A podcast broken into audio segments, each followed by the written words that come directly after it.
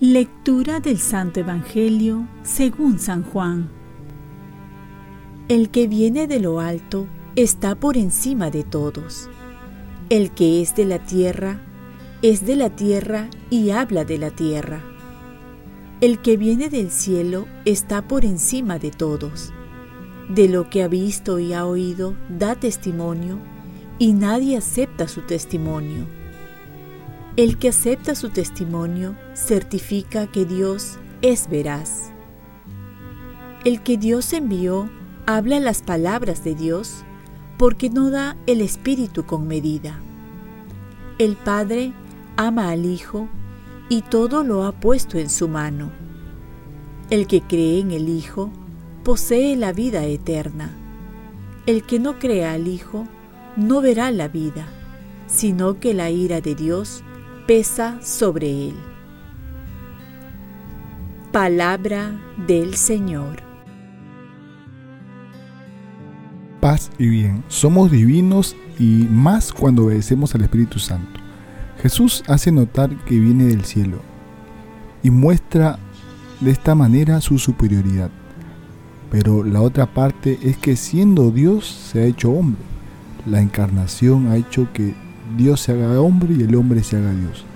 Aquí está la grandeza del hombre, entonces ya no podemos separar lo humano y lo divino. Dios está en nosotros desde nuestro bautismo y nosotros en Dios. Lo humano no se opone a lo divino, sino que se complementa.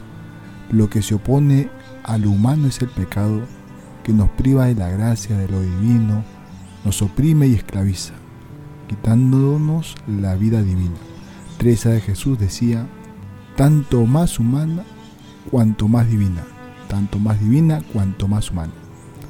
En la primera lectura nos muestra un criterio para saber tomar decisiones con esta frase.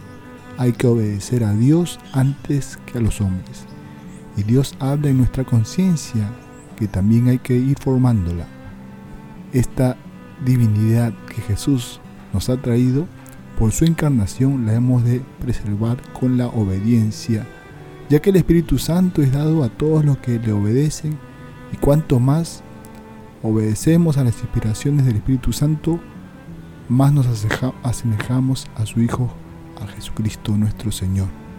Así es que pidamos en este tiempo que se avecina la venida del Espíritu Santo. Oremos. Virgen María, ayúdame a reconocer que soy templo del Espíritu Santo y que tenga siempre la disposición para obedecerle. Ofrezcamos nuestro día. Dios Padre nuestro, yo te ofrezco toda mi jornada en unión con el corazón de tu Hijo Jesucristo, que sigue ofreciéndose a ti en la Eucaristía para la salvación del mundo. Que el Espíritu Santo sea mi guía y mi fuerza en este día para ser testigo de tu amor.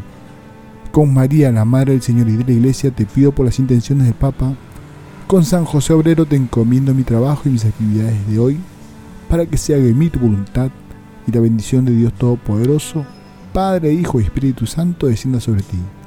Cuenta con mis oraciones que yo cuento con las tuyas y que tengas un santo día.